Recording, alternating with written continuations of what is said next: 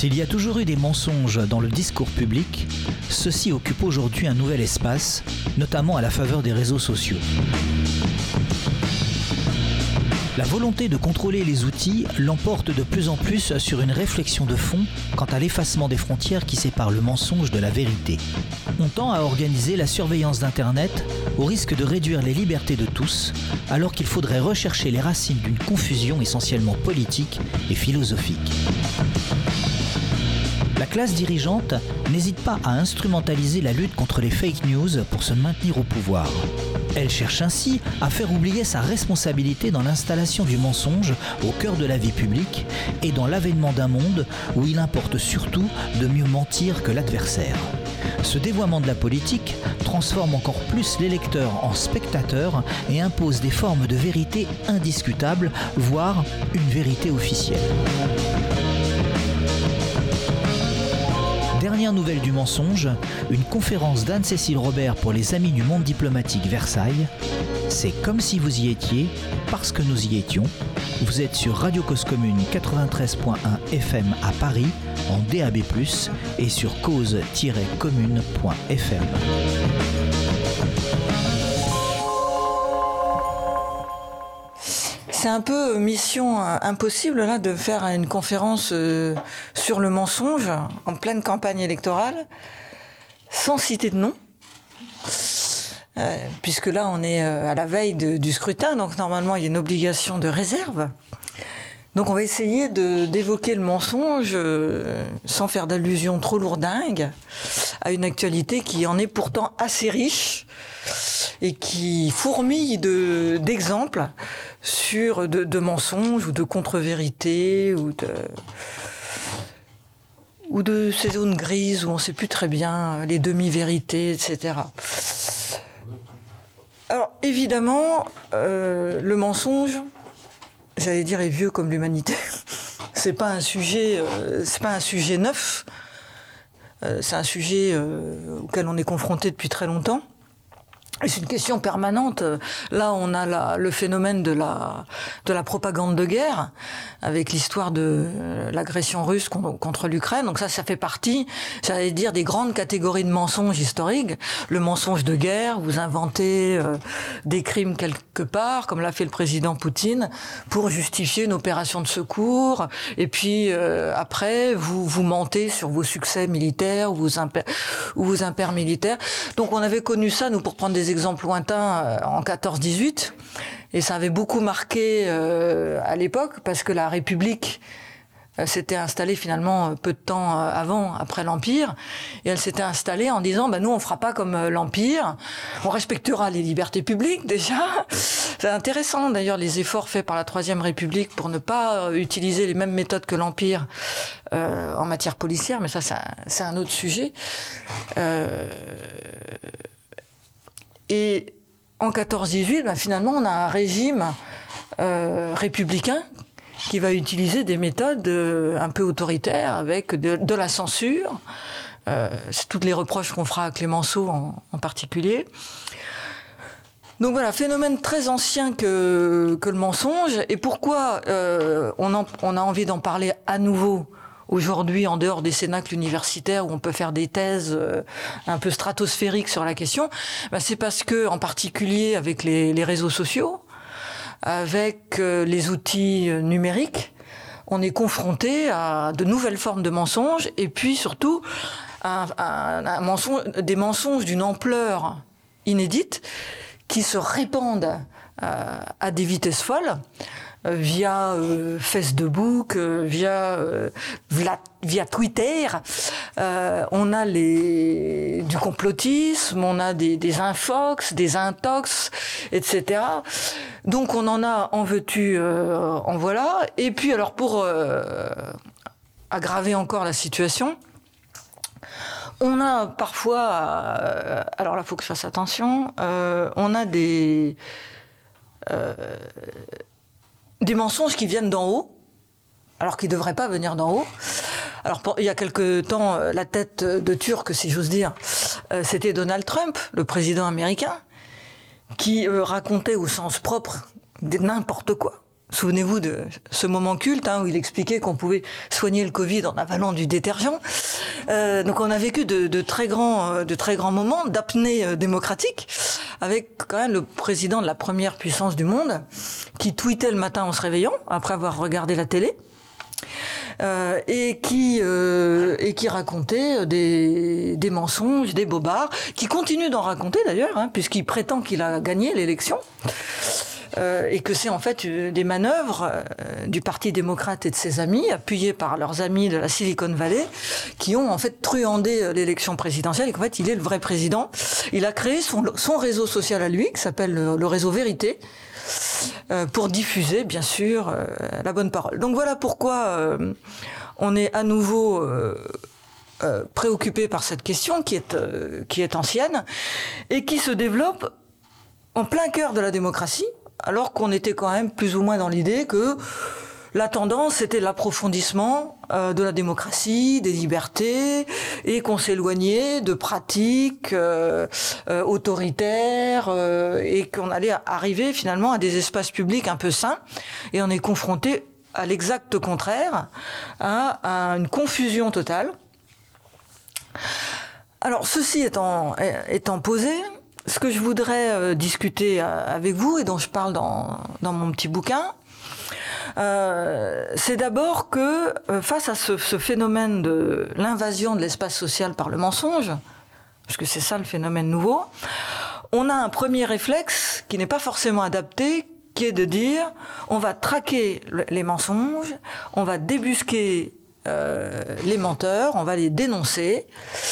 Euh, alors c'est pour ça que vous avez des décodeurs dans les journaux maintenant. Euh, le, Monde a son service de décodage, Libération.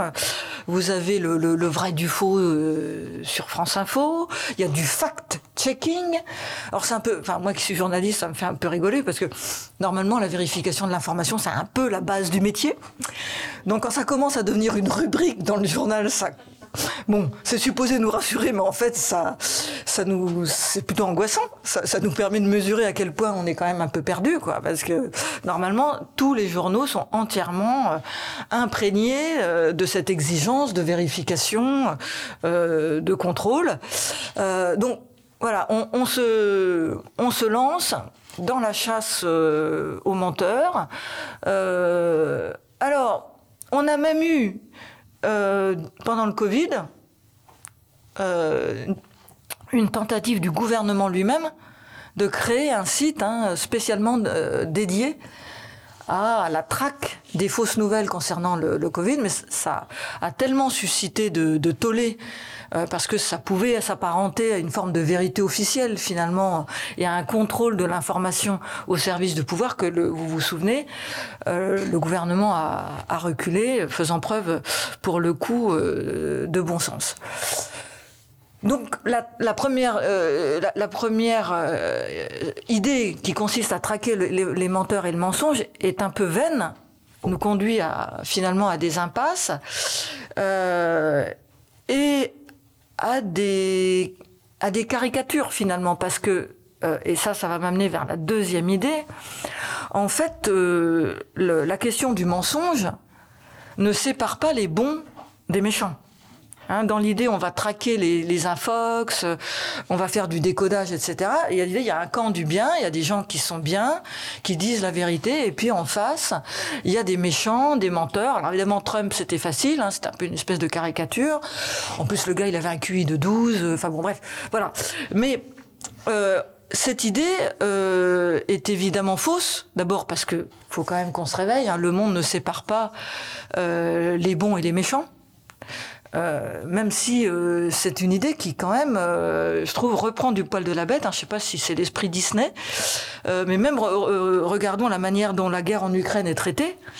On a l'impression que le sujet c'est Hitler contre Batman. non, Poutine c'est pas Hitler. C'est un, un, dictateur autoritaire, parfaitement cynique, qui fait peu de cas de la vie humaine, certes, mais c'est pas Adolf Hitler. Et puis en face, euh, Zelensky, c'est pas c'est pas Batman, hein, c'est un mec qui fait de la fraude fiscale, euh, qui a des copains d'extrême droite. Euh, l'armée ukrainienne est pris la main dans le sac là, de crimes de guerre elle aussi. Donc, mais ça n'empêche que dans l'affaire Russie contre Ukraine, c'est l'Ukraine qui a raison. Le méchant, c'est la Russie, qui commet une agression parfaitement injustifiée, avec des, des crimes, de guerre, peut-être même des crimes contre l'humanité. Voilà, donc on est, euh, euh, il faut se départir de quelque chose qui est malheureusement euh, très fort dans nos sociétés, qui est le, manichéisme et le besoin de tout résumer en noir et blanc dans des scénarios extrêmement simplistes. Qui nous qui verraient un camp du bien contre un, camp du mal.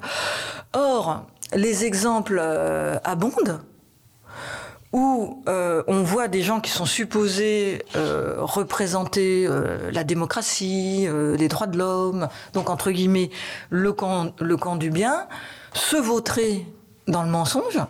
Alors on a eu, je ne de pas trop m'étendre hein, puisqu'on est en campagne électorale, mais même si j'imagine qu'il n'y a pas beaucoup d'électeurs d'Emmanuel Macron dans la salle, mais en même temps, respectons la liberté de conscience. Il y a quand même eu un mensonge d'État sur les masques au début du Covid. Euh, et on a les images hein, du président de la République nous dit la France n'a jamais manqué de masques alors qu'on a tous vécu le fait qu'on n'en avait pas. Donc, donc euh, voilà. Mais on avait eu plus loin, comme ça je vais équilibrer, euh, François Mitterrand, qui nous disait, contrairement à mes prédécesseurs, j'informerai les citoyens de mon état de santé. Alors c'est vrai, on avait des bulletins de santé régulièrement, mais ils étaient tous faux. Ils étaient tous faux. Alors ça, c'est le mensonge à, la Mitterrand. Il a obligé euh, son médecin, le docteur Gubler, à se parjurer. C'est quand même très grave. Euh, alors raison d'État, là, pour le coup. Hein, un mensonge classique, la santé du président, euh, voilà.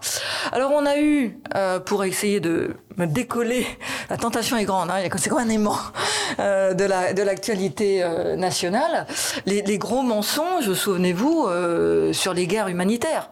Par exemple, en 2011, lorsque euh, la France et le Royaume-Uni, sous la bannière de l'Alliance Atlantique, euh, déclenchent une opération militaire contre la Libye de Muammar Kadhafi, c'est sur la base de mensonges, puisque euh, on nous a fait croire, Bernard Henry en tête, que Kadhafi lançait des colonnes de chars sur son opposition à, Misrata et qui s'apprêtait à massacrer, à commettre un génocide. Alors lui aussi, c'était Hitler. alors en fait, ces colonnes de chars, on les a jamais vues, et même si Kadhafi était un dictateur peu, peu amis des droits de l'homme, le, les raisons pour lesquelles on nous a dit qu'il fallait absolument intervenir militairement étaient toutes, euh, étaient toutes fausses. Euh, et ça, si vous vous souvenez, on a eu euh, vraiment une propagande des médias et, et puis des discours officiels dont on n'est pas complètement sorti aujourd'hui, puisqu'il y a une partie des rapports France-Libye qui sont aujourd'hui devant la justice, comme vous, euh, comme vous savez. Alors plus loin dans... C'est pour ça que j'expliquais ça à mes étudiants euh, mercredi. Euh, ils me disaient, ils m'interrogeaient sur les crimes de guerre en Ukraine. Alors je leur disais, on a toutes les raisons de penser qu'il y en a. C'est quasiment sûr. Mais attention, il faut accumuler des faits, des éléments de faits dire où, qui, quand, quoi, comment, parce qu'on a été piégé de nombreuses fois. Euh, et je leur ai raconté euh, l'affaire du Kosovo. Quand même une affaire extraordinaire. Euh, dont vous vous souvenez peut-être lorsque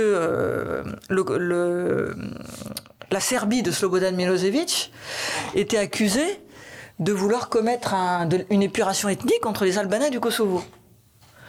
Et euh, tous les journaux français, Le Monde en, tête, hein, ont publié euh, euh, des articles sur un plan d'extermination de Milosevic qui s'appelait le plan fer à cheval, qui était un soi-disant un plan du gouvernement serbe pour massacrer les Albanais du, Kosovo et procéder donc à, une épuration ethnique. Et sur cette base, sur la base de ce, de ce qui pouvait euh, conduire à des crimes contre l'humanité, l'Alliance Atlantique a déclenché une opération militaire qui a consisté à bombarder Belgrade. Vous vous souvenez, alors là, des crimes de guerre, euh, en veux-tu, en voilà. Euh, mais ceux-là n'ont pas été jugés, toujours pas à où nous parlons. Milosevic, lui, est mort en prison mais euh, les crimes de guerre de l'Alliance Atlantique n'ont pas été jugés. Or, vous le savez, le plan fer à était un faux, c'est une fake news, fabriqué par les services secrets bulgares, qui à l'époque voulaient séduire l'Alliance Atlantique, on est en 99, Ce faux des services secrets bulgares a été repris par les services secrets allemands, qui à l'époque avaient des intérêts euh, pour pouvoir étendre l'influence de l'Allemagne en Europe centrale et orientale. Ça, c'est encore un autre sujet. Et euh, alors, on a quelque temps après, grâce à un journal euh, allemand, d'ailleurs le Spiegel, je crois, découvert le poteau rose.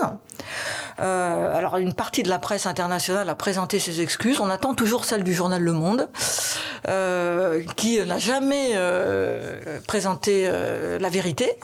mais maintenant, quand ils évoquent cette période, ils disent le faux plan fer à cheval, comme si ils avaient toujours tenu ce, ces propos-là.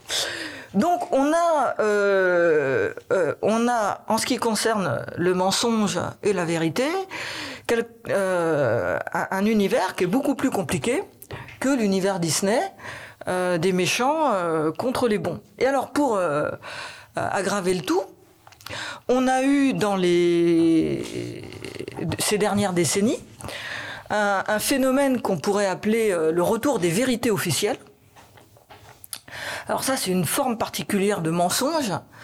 C'est la vérité officielle, c'est-à-dire des choses qui euh, sont euh, euh, qui ne sont pas susceptibles de discussion, qui sont considérées comme des, faits acquis, objectifs, et par conséquent non, non soumis au débat public. Alors vous voyez bien à quoi je fais allusion. On a eu par exemple avec dans les années 1980 euh, avec Ronald Reagan, le président des États-Unis, ou Margaret Thatcher, Premier ministre britannique, la fameuse époque de il n'y a qu'une seule politique économique possible, qui était la politique euh, néolibérale voulue par Reagan euh, et Thatcher, dont on n'est pas encore sorti aujourd'hui d'ailleurs. Hein. Euh, et, Madame Thatcher, euh, souvenez-vous, est, la, marraine de cette formule. Il, n'y a pas d'alternative. Et, elle avait même euh, une autre formule qui est restée célèbre, hein, la société n'existe pas. There is no such thing as society. Ce qui veut dire, il y, a des choses qui ne se discutent pas, hein, des choses qui ne se débattent pas. Euh, euh or, euh, évidemment, les, politiques économiques, c'est pas rien quand même. Hein, ça détermine beaucoup de choses. Hein. les droits sociaux, l'emploi, le, chômage.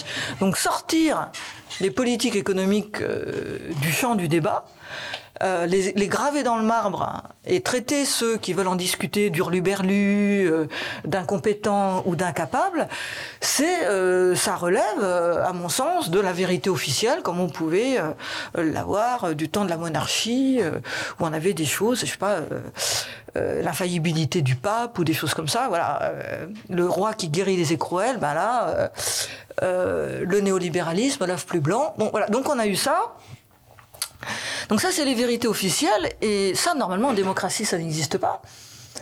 Euh, et oh, je, vous voyez bien où, on va arriver, c'est que il peut pas y avoir de vérité s'il n'y a pas de débat. En fait, hein. Euh, c'est à ça qu'on va arriver. Mais restons deux secondes sur les vérités officielles, parce qu'il y en a quand même un paquet. En économie, on y est encore. Hein. Regardez la difficulté de nos amis, euh, les économistes atterrés euh, à se faire leur place dans le débat public, alors qu'ils sont bardés de diplômes, ils sont docteurs en économie, ils écrivent des bouquins. Euh, c'est pas des, des hurluberlus qui imaginent des trucs euh, après avoir pris des substances obscures que, que la loi interdit. Non, c'est des gens tout à fait sérieux, mais ils sont toujours marginalisés. Et ce qui est intéressant du point de vue de, euh, des médias, c'est quand on leur donne la parole, c'est souvent dans les tribunes. C'est-à-dire tout ce qui est éditorial, tout ce qui est éditorial, tout ce qui est le contenu euh, en, dur d'un journal, qui soit télévisé euh, ou imprimé, c'est le discours officiel sur le néolibéralisme. Et alors, pour avoir l'air d'avoir l'air euh, un peu démocrate, on va mettre, on va donner de temps en temps un espace de, mais sous forme de tribune. Donc genre c'est un peu iconoclaste, euh, voilà, euh, euh, à ceux qui ne, qui ne pensent pas pareil. Alors il y a l'économie dans ce cas-là, et puis il y a eu longtemps, c'est moins le cas maintenant, la construction européenne. La construction européenne qui était vue de manière un peu linéaire, avec une histoire officielle euh, dont on ne pouvait pas déroger. Et euh, alors on en a un peu sorti de ça, c'est-à-dire que si vous vous souvenez, euh, si on critiquait la construction européenne, c'était immédiatement qu'on était en fait un anti-européen. Et un anti-européen, c'est quoi? C'est quelqu'un qui, est, qui veut se replier frileusement derrière les frontières nationales. Et puis finalement, quelqu'un qui veut se replier frileusement derrière les frontières nationales, bah, c'est pas loin d'être un facho. Euh, donc voilà, de fil en aiguille, euh, il était impossible de critiquer la, la, construction européenne au sens où on ne pouvait pas sortir du discours officiel. Euh, L'Europe c'est la paix, euh, avec la mythologie des pères fondateurs. Moi, il y a toujours pas de mère fondatrice, mais bon, voilà. Euh, et voilà, donc le, traité de Rome, tout ça, le, couple franco-allemand, voilà, ouais. Et euh, si on sortait de ça, je me souviens en, 1900, en septembre 1992, lorsqu'on a voté sur le traité de Maastricht, moi, je faisais déjà mes études de, supérieures de, droit européen. Et euh, je me souviens de m'être fait expliquer la vie, euh, parce que moi j'ai voté non, euh, après avoir lu le traité. pour des raisons complètement contradictoires. Hein. J'étais pas fini à l'époque. j'ai voté à la fois parce que je trouvais que le Parlement européen n'avait pas assez de pouvoir, ce qui est plutôt fédéraliste, et en même temps parce que je voulais garder le franc ce qui est plutôt nationaliste. Donc j'étais un peu confuse à l'époque. Maintenant, ma pensée s'est beaucoup euh, éclaircie. Merci. Euh, mais à l'époque, enfin bon, bref. Euh, donc je me souviens, alors que je faisais mon, j'avais déjà en poche mon DEA de droit européen, m'être fait expliquer la vie par un, partisan du oui qui me disait mais t'as rien compris. Voilà. Bref. Et euh, donc on en est un peu sorti. Et je me souviens, il y a déjà en 2005, au moment du référendum sur le traité constitutionnel, ça se passait un peu mieux quand même. Mais je me souviens d'une conférence de presse euh, de Pierre Moscovici, qui a été euh, ministre en France et commissaire européen vous vous souvenez? Ça devait être en 2018 par là. Et euh, alors Pierre Moscovici euh, commence en disant moi je suis un grand Européen euh, par l'histoire de ma famille, on a connu la déportation. pour nous l'Europe c'est fondamental, c'est une évidence, ça ne se discute pas. Et il dit et pourtant et c'est là que c'est intéressant. Il dit moi Pierre Moscovici j'ai bien conscience que je peux pas aller voir un, jeune des banlieues euh, qui n'a pas de boulot euh, en lui disant tu dois être pro-européen parce que l'Europe c'est la paix. J'ai bien conscience que ce discours-là, on ne peut plus le tenir et qu'il faut, dit-il, une Europe des résultats, une Europe qui, en fait, se démontre euh, et qui explique euh, en quoi elle, elle, doit être soutenue et pourquoi elle doit être un objet euh, d'investissement, y compris euh, militant. Donc là, je me suis dit, ça y est, c'est le tournant. Euh, parce que du coup, on peut discuter. Après, euh, il y a la liberté de conscience et, d'opinion. Mais ça y est, l'espace s'est ouvert sur la construction européenne. Euh, et on voit bien maintenant qu'il y a quand même une palette de points de vue. Euh, parmi les, enfin dans le champ politique, avec des évolutions assez intéressantes. Hein. Des gens qui étaient opposés à, l'euro il y a 20 ans, qui maintenant sont pour. D'ailleurs, je crois que quasiment plus personne n'est contre, ce qui est, ce qui est assez étonnant d'ailleurs. Hein. Euh, bref, donc voilà. Donc on a eu des vérités officielles et je crois qu'on n'a pas mesuré. Euh, les démocrates, ceux qui croient à la démocratie, ceux qui militent pour la démocratie, n'ont pas mesuré à quel point les vérités officielles avaient euh, semé le doute dans l'esprit des citoyens et avait commencé euh, finalement à jeter le discrédit sur la démocratie, le débat public, et finalement quelque part préparer le terrain aux infox, aux complotistes, parce que le, risque, le problème de la vérité officielle, c'est qu'immanquablement, un jour, elle est renversée. Immanquablement, un jour, elle se heurte à un mur, parce qu'une vérité officielle, c'est par définition monolithique ça ne supporte pas la critique, et rien de monolithique n'est vrai. C'est puissant ça comme formule, je vais la garder. Euh, je vais la faire breveter. Rien de monolithique n'est vrai, donc à un moment donné, euh, la vérité officielle, elle subit un coup de boutoir, plus fort qu'un autre, et elle commence à s'effondrer. On le voit pour le néolibéralisme, avec euh, quand même euh, euh, aujourd'hui des discours beaucoup plus nuancés sur la part, sur le marché, sur le libre échange, etc. Et sur la sur l'Europe, on le disait, on le disait à l'instant. Mais on sort de cette période qui a suscité sans doute chez beaucoup de citoyens une certaine circonspection euh, par rapport à ce qu'on leur disait déjà, et puis par rapport à ce que ce que c'était que la différence entre la vérité et le et le mensonge. Et comme on n'a pas, c'est un peu comme, euh, sur la scène internationale, les, ceux qui ont commis les, fautes, ceux qui ont commis les erreurs, ne les ont toujours pas reconnus, on, est dans une situation un peu bloquée. Peut-être que si euh, on faisait amende honorable ou si on reconnaissait qu'on avait eu cette période, peut-être que ça décrisperait un peu la situation. Parce que là, on a un peu bloc contre bloc. Et euh, on a des phénomènes, euh, d'ailleurs, de maintenant de privatisation de la vérité. C'est-à-dire le doute est tel, c'est que maintenant les gens disent c'est ma vérité, notre vérité. Et donc l'idée d'une vérité qui serait celle de l'espace public, qui serait celle de la démocratie, mais là euh, est, sujette à caution. Donc on préfère sa vérité, on préfère ma vérité, sa vérité, la vérité de son groupe. Euh, et en, ce sens, c'est une, autre idée euh, qui me semble intéressante à discuter. il est je ne crois pas, moi, que les réseaux sociaux soient coupables par eux-mêmes. Il y a beaucoup, euh, on entend beaucoup, il y a des livres euh, qui sortent. Euh, les réseaux sociaux, ça serait un peu le lieu du mal. Ça serait en fait la forêt maléfique où il ne faudrait plus aller. À la limite, il faudrait les interdire. Il faudrait. Hein. Moi, j'ai tendance à penser que les réseaux sociaux sont plutôt des symptômes. sont plutôt les miroirs grossissants de pathologies qui existeraient sans eux. C'est-à-dire le phénomène des, vérités officielles, par exemple, a commencé avant euh, les réseaux sociaux. Le complotisme, il y en a, euh, il y a quelqu'un qui a écrit un bouquin là-dessus, ça remonte, à, il y a toujours eu des, phénomènes de complotisme. Euh, depuis toujours, sous la Révolution française, les gens voyaient des complots partout, parce que la France faisait la guerre à toute l'Europe, et qu'il fallait absolument sauver la Révolution, donc on voyait des espions partout, on voyait des complots partout, on voyait les gens à la guillotine plus souvent qu'à leur tour. Bon, voilà, bref. Mais avec les réseaux sociaux, ça prend, ça prend une ampleur particulière. Et euh, en plus, le phénomène des, réseaux sociaux, vous le savez euh, aussi bien que moi, c'est que l'anonymat fait que les gens s'autorisent toutes les horreurs possibles parce qu'ils sont protégés par la distance. Souvent, y, a, la plupart des, beaucoup de gens n'écriraient pas les horreurs, qui, enfin, ne diraient pas les horreurs qu'ils se permettent d'écrire bien tranquillement euh, derrière leur écran chez eux. S'ils avaient la personne en face, ils n'oseraient pas. Hein.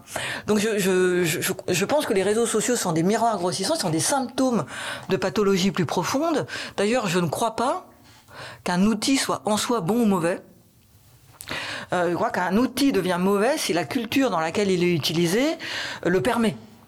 Et le problème qu'on a aujourd'hui, c'est un problème culturel au sens large, c'est un problème de civilisation. Euh, C'est-à-dire que nos sociétés c'est une autre idée euh, que je, voudrais discuter avec vous. Je pense que nos sociétés sont devenues structurellement mensongères. Nos sociétés ne sont plus capables de produire le, vrai. Euh, alors, euh, pour des tas de raisons. Parce qu'elles elles sont, ce sont des sociétés très fracturées. Les sociologues parlent, vous savez, de désaffiliation sociale. Euh, or, il n'y a pas de vérité sans lien, en fait. Il n'y a pas de vérité sans lien. Euh, vous ne pouvez pas construire la vérité à vous tout seul. Forcément, euh, dans, la vérité, il y a quelque chose qui relève de la comment de la confrontation des points de vue et de la et du partage des idées. Alors, ça paraît un peu confus comme ça. exemple. Vous vous souvenez Voilà. Euh, euh, peut-être que dans les années 1980, ça remonte, nos amis soviétiques faisaient euh, circuler des photos de boulangeries françaises devant lesquelles les gens faisaient la queue pour avoir du pain. Et il faisait circuler ces photos, vous voyez bien pourquoi, avec le commentaire, vous voyez bien qu'il n'y a pas qu'en Union soviétique que les gens font la queue pour avoir du pain. Alors, ce qui est intéressant, c'est que la photo était vraie, sauf qu'elle avait été prise un dimanche matin, à 11h30, euh, et effectivement, le dimanche matin, 11h30, les gens font la queue pour avoir du pain, mais c'est pas parce qu'il n'y a pas assez de pain en France, c'est parce qu'ils se sont levés tard, qu'ils ont fait la fête, etc. Euh, donc voilà, il y a, euh, suivant la manière dont vous présentez les choses, la possibilité de tronquer ou d'orienter la vision de la, réalité. Et souvenez-vous aussi de l'affaire, il y a deux ans, de l'infirmière il y a la, photo de, l'infirmière qui, avait, été arrêtée de manière un peu brutale par euh, la maréchaussée. Euh, et la photo avait circulé, c'était euh, tout le monde criait au scandale. et effectivement, vous voyez, elle était à genoux, cette dame, je crois que c'était aux Tuileries. Donc scandale, une infirmière brutalisée par les forces de l'ordre. Alors ça c'est la séquence 1. Séquence 2. Ah oui, mais cette cette femme en fait, elle avait quelques minutes avant d'être arrêtée jeté des cailloux sur les flics. Et là on voit la photo. De la même infirmière quelques minutes avant en train de jeter des cailloux. Ah ouais, mais alors c'est pas bien cette infirmière, elle jette des cailloux. Alors la polémique repart sur d'autres bases. C'est pas bien l'infirmière qui jette des cailloux. Hein, Séquence 3. Ah oui, mais encore un peu avant, la police était venue disperser son groupe de manière un peu brutale et donc elle a perdu, elle est très fatiguée, elle n'a pas dormi depuis huit jours euh, et donc elle, s'est énervée, elle a ramassé un truc, alors euh, voilà. Et donc la polémique repart, oui, les conditions de vie, de, travail des infirmières, etc. Bon, voilà. Donc toutes les photos, ce qui est intéressant là, c'est que les trois photos sont vraies, mais aucune ne raconte la même, euh, la même vérité. Euh, parce qu'en fait, la vérité, c'est le, cumul des trois. Euh, la vérité, c'est l'ensemble de la séquence. Et le problème, c'est qu'aujourd'hui, la séquence, on l'a quasiment jamais.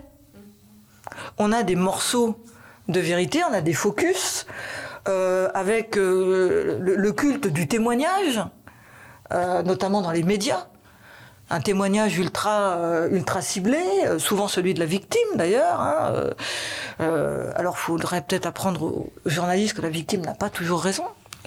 la victime peut être elle-même coupable. Hein, on regarde. parlait tout à l'heure des crimes commis par l'armée ukrainienne. Hein, ça, ils, sont à la fois victimes et bourreaux. Hein, donc voilà. Donc voilà la séquence. La séquence euh, on l'a rarement en entier. C'est en ce sens que la, fracturation sociale est extrêmement problématique. Et euh, prenons par exemple le, débat euh, sur les énergies renouvelables. Aujourd'hui, à part quelques hurluberlus, euh, tout le monde est d'accord pour dire qu'il faut trouver des énergies renouvelables pour euh, lutter contre le réchauffement climatique. Euh, bon, tout le monde est à peu près d'accord. Mais regardez la difficulté qu'on a à avoir le débat sur les éoliennes. Alors, tout le monde est d'accord, il faut des énergies renouvelables. Alors, énergie renouvelable, si on, je rentre même pas dans l'histoire du nucléaire, je prends les éoliennes, c'est très intéressant. Parce que c'est apparemment quelque chose euh, qui produit de l'énergie, qui pollue pas. Mais alors, il y a des gens qui nous disent que ça fait du bruit. J'en sais rien, moi. Hein. Il y en a qui disent que ça fait du bruit. Euh, je visitais l'autre fois un, joli château du côté de Tours. Le châtelain a, lancé une opération non éolienne au bout de mon, mon champ parce que ça casse la vue sur mon superbe château. Là, il avait tout le village derrière lui, un peu comme au Moyen Âge. C'était assez marrant d'ailleurs. Bref. Alors, il y a ceux qui se... Alors, il y a les gens qui sont pour les éoliennes en mer parce que justement ça casse pas le paysage euh, à la sortie de Vierzon. Euh, je dis Vierzon comme j'aurais dit autre chose. Hein. Et puis il y a ceux qui disent ah non non surtout pas parce que les éoliennes ça fait peur aux poissons. Ça, c'est les... Je sais pas, on sait rien du tout.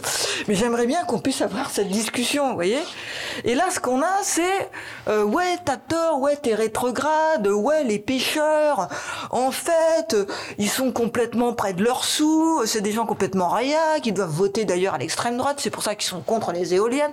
Bon, voilà, on n'arrive pas. Euh, il y a eu encore l'autre jour un documentaire sur le nucléaire. Alors c'était peut-être intéressant, mais le truc était complètement à charge. Ras-le-bol Ras-le-bol Bon. Donc voilà, on est dans un... Alors pareil sur les dettes. Euh, tout le monde est d'accord pour dire que la, dette euh, publique est trop élevée. Personne ne nie le montant de la dette. En revanche, la dette, peut être interprété, vous le savez, de manière très différente. Il y a des gens qui disent qu'une partie de cette dette est illégitime. Il y a des gens euh, qui disent qu'on pourrait dénoncer la dette. Il y a des gens qui disent qu'une partie de cette dette est artificielle pour des raisons fiscales, parce que l'État crée lui-même la dette, etc. Euh, mais euh, et là, la, la, question de la dette et des éoliennes, elle est à mon avis intéressante parce que ça nous amène à un phénomène important, à mon sens, hein, qui est de dire que dans certains cas, il n'y a pas de vérité absolue. Il n'y a, que, a que des vérités relatives. Je veux dire que sur certaines choses, bah, Peut-être, à un moment donné, on va faire un choix, euh, mais il faut qu'on en discute, et peut-être qu'on changera d'avis dans dix ans. Peut-être qu'à un moment donné, on va dire, on les éoliennes c'est bien, et puis dans dix ans, on trouvera que finalement, il faut faire autre chose. Voilà, dans certains cas. Et puis il y a des vérités. Euh, les vérités sont relatives parce qu'elles dépendent aussi du point de vue. Euh, toujours dans mes petits séjours euh, en Touraine, je, je discutais avec quelqu'un euh, qui est en dépression parce que il a acheté une jolie maison euh, pour sa retraite il y a 40 ans. Et puis, euh, je sais pas, une petite dizaine d'années après avoir acheté sa jolie maison, eh bien, il a été euh, victime d'une DUP, d'une déclaration d'utilité publique, et il y a maintenant une ligne de TGV au bout de son de son champ. Alors il a du pollution visuelle, pollution sonore, mec. Euh, voilà, c'était sa retraite merveilleuse qui est massacrée. Et donc, de son point de vue, ce, cette ligne de chemin de fer est une horreur. Du point de vue des gens qui prennent le train, du point de vue de l'intérêt général, c'est très bien, c'est justifiable. Donc parfois, bon, c'est un exemple caricature, mais parfois il n'y a pas de vérité absolue. Il n'y a que des vérités. Et il ne faut pas en avoir peur. Là, les gens, euh, on est tellement angoissés, euh, il se passe tellement de trucs dramatiques qu'on voudrait être sûr. Euh, c'est un peu comme quand mes étudiants me disent Mais madame, qu'est-ce qu'on écrit? Et là, cette fois, je leur dis Là, vous êtes citoyen, moi je peux vous donner mon avis sur ce truc-là, mais ça sera à vous de choisir. Je peux vous donner mon interprétation de ce qui vient de se passer au Conseil européen, euh, mais c'est mon interprétation de citoyen. Je peux vous donner les éléments scientifiques, mais vous, en tant que citoyen, vous, c'est à vous de penser si, si vous trouvez ça bien ou pas. Je veux dire, la souveraineté européenne, par exemple. C'est un truc éminemment politique. Je dis, bon, voilà. Alors, ils, ils sont paniqués, mais madame, qu'est-ce qu'on écrit? Voilà, euh, il y a des choses. Bon. Euh, donc là, on a peur. Euh, et sur ça, vous le savez, moi, je suis profondément démocrate. Parce que je trouve que la démocratie, ça relève du principe de précaution. Parce que c'est le seul système qui permet à tous les points de vue de s'exprimer quand ça fonctionne. Hein. Là encore, je me retiens. Mais bon, la démocratie, quand ça fonctionne, hein, c'est-à-dire quand on a vraiment l'espace de débat libre et raisonné, comme disait le marquis de Condorcet, euh, qui euh, pas ça en 1789, pas très loin d'ici, euh, dire des choses profondes. Euh, voilà, normalement, la démocratie, c'est le seul système où euh, une personne, une voix, chacun s'exprime, on débat, on met toutes les informations sur la table, et puis après, les citoyens se font leur avis, ils délèguent ou pas leur pouvoir à des gens, qui ensuite prennent des décisions d'intérêt général. Et puis, si on n'est pas content, bah, au bout de cinq ans, euh, on vire ceux qu'on a mis au pouvoir et on fait autre chose.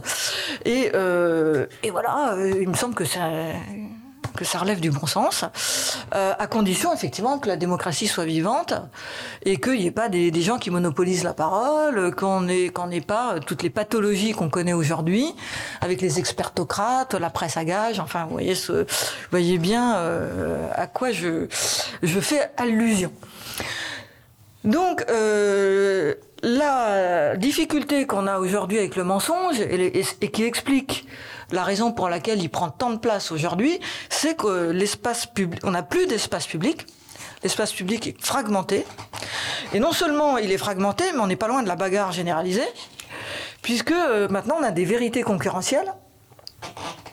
On a des vérités qui s'affrontent. C'est-à-dire on a eu une phase de, de vérités qui cohabitent. Mais maintenant, on sent bien, notamment dans certains territoires et sur certains sujets, qu'on n'est pas loin de l'affrontement. Hein, c'est-à-dire ma vérité contre ta vérité, euh, et que euh, la, capacité euh, de la démocratie à réguler.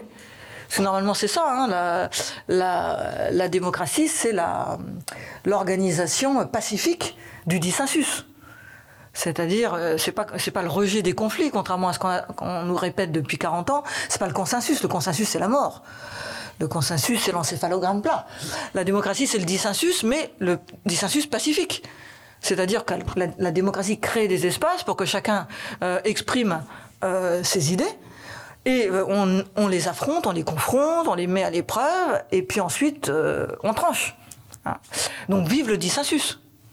Euh, là, on n'est plus du tout euh, là-dedans. On, voit bien que, on l'a vu à propos de la pandémie, on, le voit particulièrement quand il y, a, quand y a des grandes crises, ça monte tout de suite aux extrêmes, comme on dit maintenant, et on, a, on, a parfois l'impression qu'on a euh, France contre France, société contre société, euh, avec euh, des, parfois des phénomènes de mépris social d'ailleurs assez nets. C'est le truc qui me fait rigoler. pendant les, pardon, juste un écart, pendant les campagnes officielles, parce que, les, parce que les, temps de parole sont sont réglés. Donc on entend la radio, la télé, des gens qu'on n'entend jamais. Et ça, tout d'un coup, on a l'impression que le disque se raye. On entend des intonations, des trucs. quand on a l'image, c'est merveilleux. Les éditocrates qui sont comme ça. Enfin bon, bref. Euh, pardon, je voyez à quoi je fais allusion. Euh, je peux pas trop développer, mais c'est vrai que c'est un peu marrant. Bref. Donc là, euh, donc on a euh, et on, voit bien, on a vu avec les gilets jaunes, euh, on a bien vu la dimension, euh, la dimension sociale. et puis la, la comment, la fermeture tout de suite de l'espace social, puisque ça s'est même terminé par une répression. Hein, ce, que, ce que je n'hésite pas à appeler une répression d'État. Alors la, société est, fracturée pour la. Euh, et du coup, on a, du mal à faire, à, faire vivre euh, un, débat euh, public un peu, un peu intelligent. Et j'avais noté une, une, formule. en, fait, à de rares, à de rares exceptions près, personne n'est idiot, mais la société est bête. Euh, le fonctionnement de la société fait que euh, les gens peuvent être intelligents euh, chacun pour leur part, mais le fonctionnement de la société les rend bêtes ou, ou étouffe ce qui peut être une manifestation collective d'intelligence. Alors pour la pour l'anecdote, je, je, il y a il y a deux, ans. ou un an et demi. Je sais plus pourquoi, un moment de faiblesse, je réponds à un commentaire sur, sur Twitter quelqu'un qui m'agresse. Euh, sur, euh, sur Twitter, et donc je, lui réponds euh, gentiment. Puis au bout d'un moment, je dis Mais vous, vous me prêtez des propos que, que je n'ai pas tenus vous me faites dire des choses que je, que je n'ai pas, pas dites. Est-ce que vous, est-ce qu'au moins, est-ce que vous, au moins vous m'avez lu? Est-ce que vous avez lu mon livre? Et la personne me répond, texto, je ne lirai pas votre livre parce que je sais que vous avez tort. Ah, c'est quand même, c'est quand même splendide. Je ne lirai pas votre livre parce que je sais que vous avez tort. Alors, je sais plus si c'est la même ou, une autre qui me répond avec, une innocence euh, charmante. Ben, vous savez, hein, euh, j'ai tellement de choses euh, à lire que je ne lis que les livres des gens qui pensent comme moi. Voilà. C'est merveilleux. Euh, j'ai tellement de choses à lire que je ne lis euh, que les, livres des gens qui pensent comme moi. Alors voilà, et tout est un peu comme ça euh, aujourd'hui. Il y a une peur de la confrontation, il y a une peur du débat d'idées. qui, qui, pousse les gens à se, à se replier sur eux-mêmes. Et il y a aussi une difficulté finalement à, à distinguer le vrai du, le vrai du fou. Il y a un manque de, de ce qu'on appelait dans le temps l'esprit critique, qui fait que les gens vont croire des, des, bobards stupéfiants. Euh, et ça, c'est la c'est vraiment un manque d'esprit critique, c'est-à-dire euh, la, capacité à questionner un petit peu ce qu'on voit, à questionner euh, les évidences. Je me souviens, par exemple, il y a quelques années, j'avais fait une, conférence un peu critique, faut dire, euh, sur la, construction européenne. Et dans la salle, je crois que c'était pour les amis d'ailleurs, du côté de Nice. Euh, avec la charmante Marianne Calili Roméo. Euh, mais c'est pas ça le sujet. Et euh, il à la fin de la conférence, il y a un jeune qui lève la main et qui dit ah oui, mais euh, moi l'Europe j'aime bien. Et il ajoute, c'est peut-être une question de génération. Alors là, Gouja, euh, sale petit, voilà. il dit, moi pour ma génération, l'Europe c'est une évidence. Alors je lui dis, jeune homme, euh, tant mieux pour vous. Mais je vous dirais deux choses. D'abord, c'est que pour ma génération aussi, génération Mitterrand, élevée sous Giscard et Mitterrand, on était et j'étais extrêmement européenne. Je m'étais même fait euh, à 18 ans euh, un t-shirt sur lequel il était écrit nationalité européenne. Donc j'étais quand même bien à fond. Donc je lui dis, il n'y a pas d'histoire de, génération. Donc euh, voilà. Et deuxième euh, remarque, vous, on sait euh, depuis Descartes hein, qu'il faut se méfier des évidences.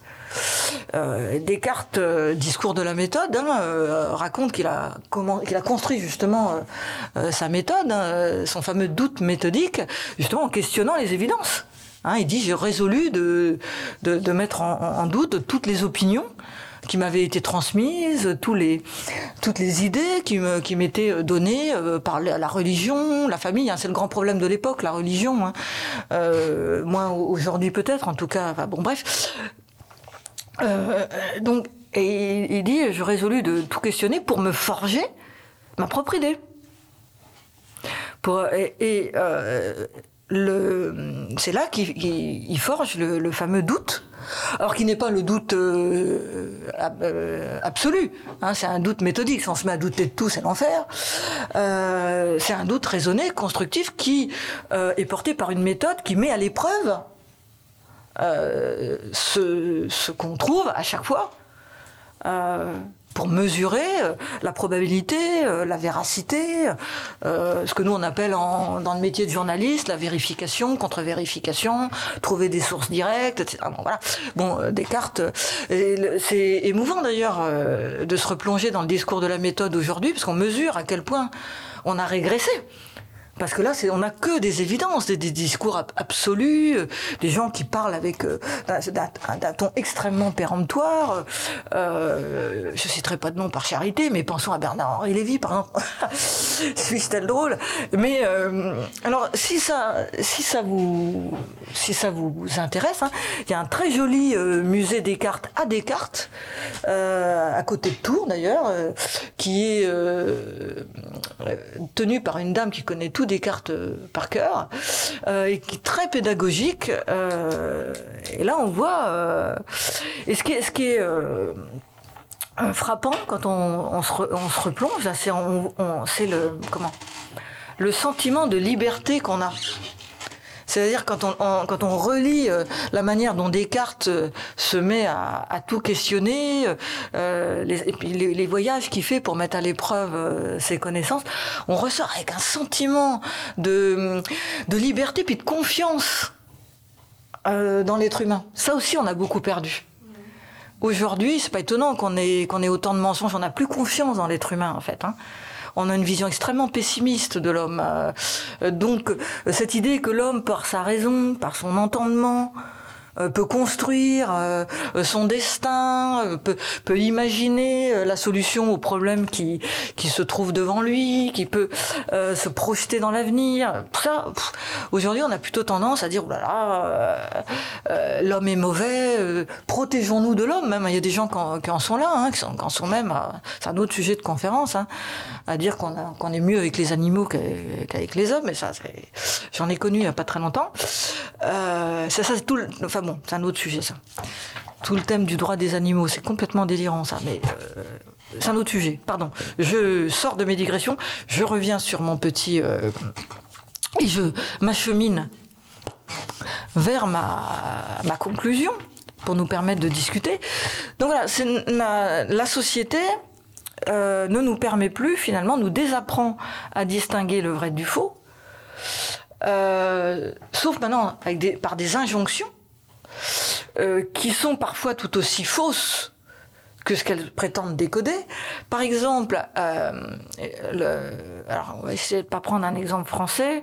Euh, je sais pas si vous vous souvenez quand il y a eu la campagne du Brexit au Royaume-Uni. Il y a eu ce fameux référendum là en, 2016, et donc les partisans du Brexit ont été accusés de diffuser des infox. Hein, des fake news. Et effectivement, ils en ont diffusé. Hein. Euh, la plus célèbre d'entre elles était que si le Royaume-Uni euh, quittait l'Union européenne, il allait récupérer plein d'argent.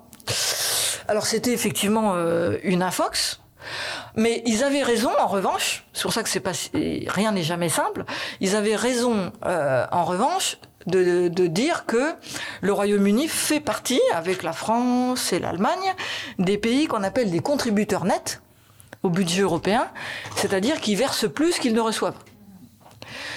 Donc, euh, ils avaient un argument vrai, mais ils l'avaient transformé en, en infox, euh, en caricaturant comme si, euh, en sortant de l'Union européenne, euh, Westminster allait recevoir un chèque. Pas du tout. Euh, ça fonctionne pas comme ça. En revanche, il posait un vrai problème, qui est qu'effectivement, il y a certains pays qui sont contributeurs nets, donc qui donnent plus au budget européen qu'ils reçoivent, mais il posait très mal la question parce que chacun le sait, participer à la construction européenne, ce n'est pas qu'une histoire de gros sous. Et c'est pas parce que vous versez plus au budget que vous ne recevez pas d'autres choses d'une autre manière. Par exemple, la participation à des institutions communes, ça se mesure pas en termes sonnants et trébuchants, mais c'est un avantage.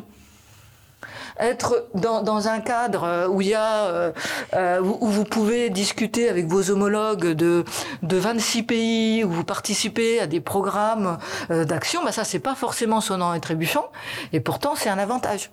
Donc le raisonnement purement financier des brexiteurs était faux. Mais vous ne pouviez pas et c'est pour ça que finalement les, les Remainers, ceux qui voulaient que le Royaume-Uni reste euh, dans l'Union européenne, ont perdu. C'est qu'ils ont abordé le débat sur le, le thème vérité et mensonge, alors qu'il était profondément politique. La question, c'était pas euh, tel que le posaient les Brexiteurs, c'était quels sont nos avantages et nos inconvénients. Et là, il fallait tout mettre sur la table, ce qui est financier, ce qui l'est pas, ce qui relève du politique, du symbolique, euh, de l'impalpable presque. Euh, voilà. Et, l'une des raisons pour lesquelles aussi le, le mensonge se développe, c'est que finalement la politique a disparu aujourd'hui. Euh, la politique, c'est-à-dire la capacité à construire des catégories générales, à créer un langage commun qui va euh, permettre de discuter des grands enjeux. On a le même problème à l'ONU. Hein. Euh, il n'y a plus de langage commun, donc ils se foutent sur ils tapent dessus. Hein. On en, là, malheureusement, au niveau de l'ONU, ça se traduit en, en guerre, mais c'est exactement le même problème. Il n'y a plus de langage commun, on s'insulte, on s'accuse de, voilà, vous, toi tu fais ça en Ukraine, mais vous avez fait la même chose au Kosovo, et puis c'est celui qui dit qui est, et puis je te compte les morts de l'Irak, et je te renvoie les. Et puis voilà, puis on n'en sort pas, parce qu'on fait pas de politique, on fait de la morale, euh, et ça c'est l'une des pathologies euh, de l'époque. Euh, et alors toutes ces toutes ces pathologies vous expliquent pourquoi, déjà, il y a beaucoup de fake news, beaucoup d'infox, et puis le complotisme aussi. Le complotisme, quelque part, c'est le, Frédéric Lordon qui l'a très bien démontré dans l'un de ses blogs sur le site du Monde diplomatique, le, le complotisme peut aussi s'analyser comme une pathologie en réaction. C'est-à-dire, on est tellement déçu par la démocratie, on s'est tellement fait avoir par les vérités officielles qu'on ne croit plus rien, et que on, est, on est tellement soupçonneux qu'on va croire l'exact contraire, même s'il est complètement farfelingue. Euh, et donc il y a un côté euh, euh, pathologie en, réaction dans une partie du complotisme. Hein, si j'écarte évidemment le côté malveillant des démagogues qui font ça pour attirer les gens derrière eux, mais voilà. Donc en fait, les, les pathologies de la démocratie, les pathologies de la vérité alimentent des contre-pathologies. Euh, et c'est pour ça, vous, le savez, on en a déjà parlé dans le cadre d'autres réunions, tant que nous ne nous serons pas ressaisis de la question démocratique dans son ensemble, au sens civilisationnel du terme, en repartant de notre bon vieux Descartes, et peut-être même de Platon, euh, eh bien, on sera confronté à euh, des logiques d'anathème autobloquantes euh, avec euh, évidemment une impossibilité de, sortir euh, de l'impasse. On va continuer à tourner en rond, avec aussi notre incapacité à affronter les défis qui sont les nôtres, parce que, comme je vous disais tout à l'heure, la démocratie relève du principe de précaution. Ben, on, on, voit bien que face à, aux défis comme la guerre, euh, le nucléaire, euh, le réchauffement climatique, les grandes pandémies, si on n'a pas une mobilisation de l'ensemble des, des, ressources humaines que seule la démocratie peut permettre, avec un débat, la mobilisation des scientifiques, et puis une méthodologie de la discussion publique, on ne sera pas capable de faire émerger les solutions qui nous permettront de relever l'ensemble de ces défis. Donc, la situation est inquiétante, mais en même temps, on peut se rassurer dans la mesure où les solutions, on les connaît. Il faut juste réinvestir euh, psychologiquement, politiquement euh, et presque du point de vue de la civilisation, euh, des choses qu'on a un petit peu laissé dormir, qu'on a un petit peu laissé s'éroder, comme l'esprit critique, l'esprit de liberté, et puis pour nous, dans cette salle, hein, l'esprit de fraternité aussi, de solidarité, puisque faut un peu d'empathie pour nos semblables, pour accepter que leur point de vue nous remette en cause, sans qu'on leur en veuille au point de leur taper dessus. Euh, voilà, faut qu'on se sente suffisamment en sécurité. Ça, il n'y a, que l'empathie euh, euh, suscitée par l'esprit de, solidarité. Ce que dans la devise de la République, on appelle la fraternité, euh, qui permet de vivre le, dissensus d'une manière pacifique et constructive. Vive la France Merci. Je crois que j'ai tenu. Je crois que j'ai tenu à peu près le. voilà.